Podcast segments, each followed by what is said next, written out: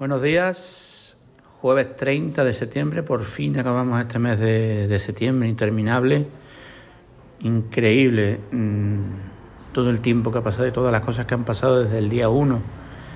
Bienvenidos. Este el capítulo 16, creo que el 16, no sé si el 15 o el 16 del podcast del Triste Alegre Podcast, un podcast en el que te cuento cosas que me interesan, que te interesan, que me apetece contarte.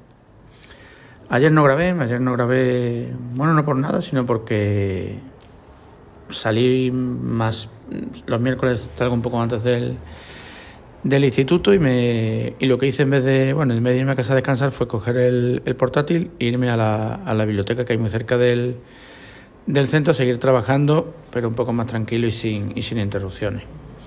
La verdad es que lo de las interrupciones es un tema que, que hay que tratar. Eh, si, la puerta del despacho está abierta, cada dos, tres minutos tengo, tengo a alguien preguntando algo, queriendo que le confirme algo y bueno, es una cosa que llevo bastante bien, pero claro, no es lo más apropiado para, para poder trabajar de una manera de una manera productiva. También hablaré algún día de, productividad y de cómo me organizo y de cómo llevo tantas cosas como dicen algunos para hacia adelante. Eh, hoy voy a hablar de música no solo, más bien de, más de literatura que de música. Voy a hablar de, de Silvio Rodríguez. Mm, me escucha mucha, mucha gente joven.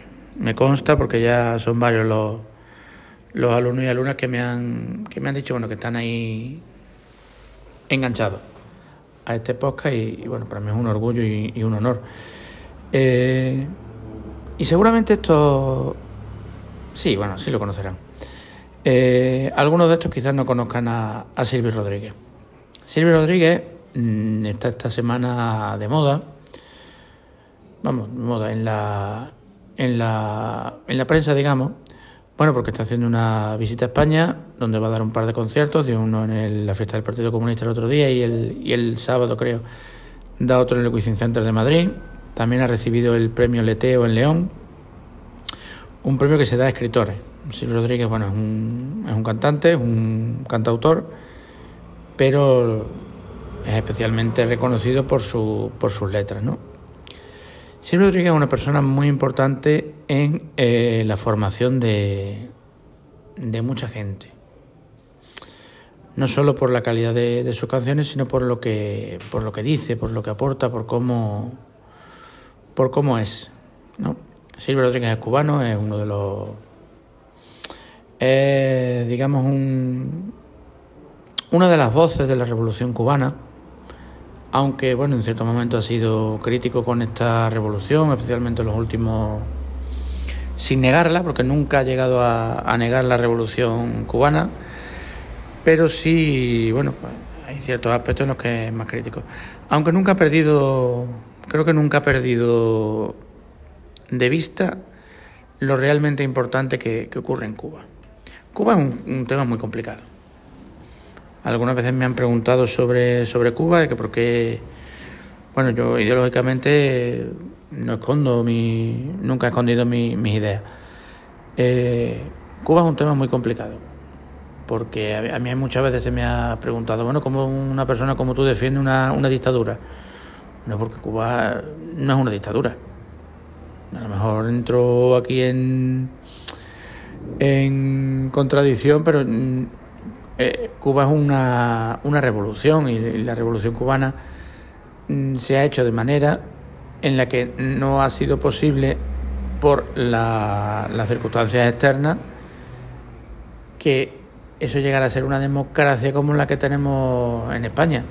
No quiere decir que la calidad democrática sea distinta.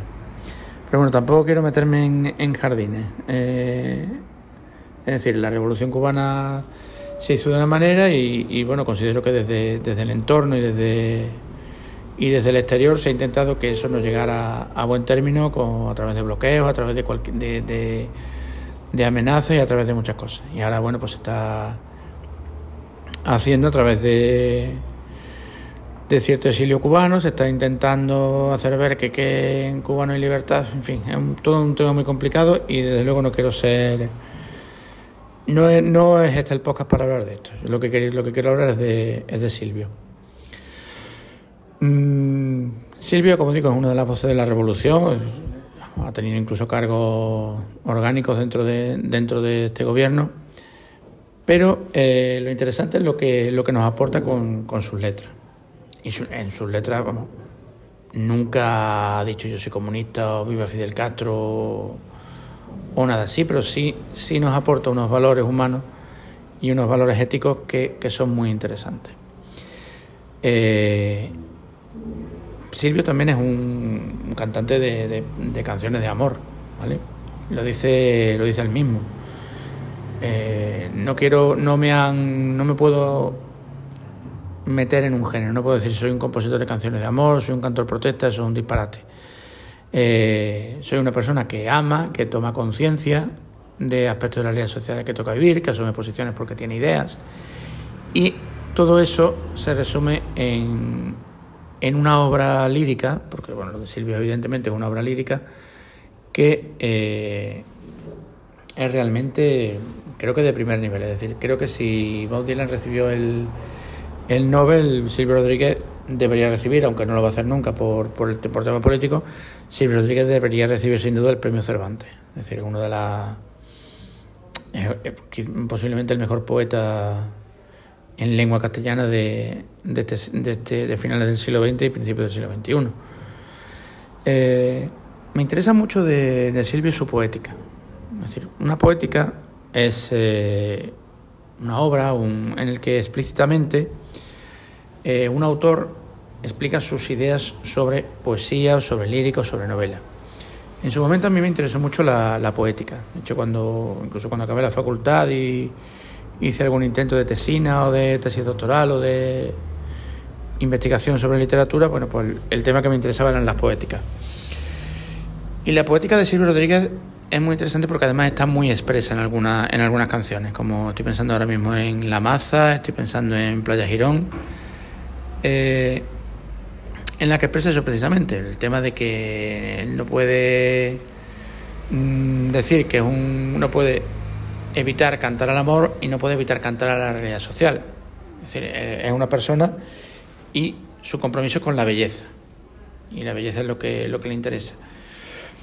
Mm, esa belleza se traslada a sus ideas, sí, pero siempre es la belleza lo importante. Es decir, si escuchamos una canción como, como Sueño con Serpientes, que es un poco más surrealista en lo que, en lo que nos cuenta, eh, es a eso a lo que se está refiriendo, a ese compromiso con, con la belleza al final. Tengo debilidad por, por varias canciones de Silvio. Mm, ha sacado una últimamente que, que, es una maravilla, que se llama. Creo que es cuando hablo de padres o algo así, hablando de, sobre paternidades. Muy interesante. Y, tengo debilidad por algunas canciones, evidentemente. Ojalá es quizás su, su obra maestra, pero luego tiene Está por ahí La Maza, está por ahí Quien Fuera, la canción del, del elegido, El Necio. Mm, cualquier canción, incluso las que no, no, son tan conocidas, tiene mucho que aportar, especialmente en el aspecto, en el aspecto lírico.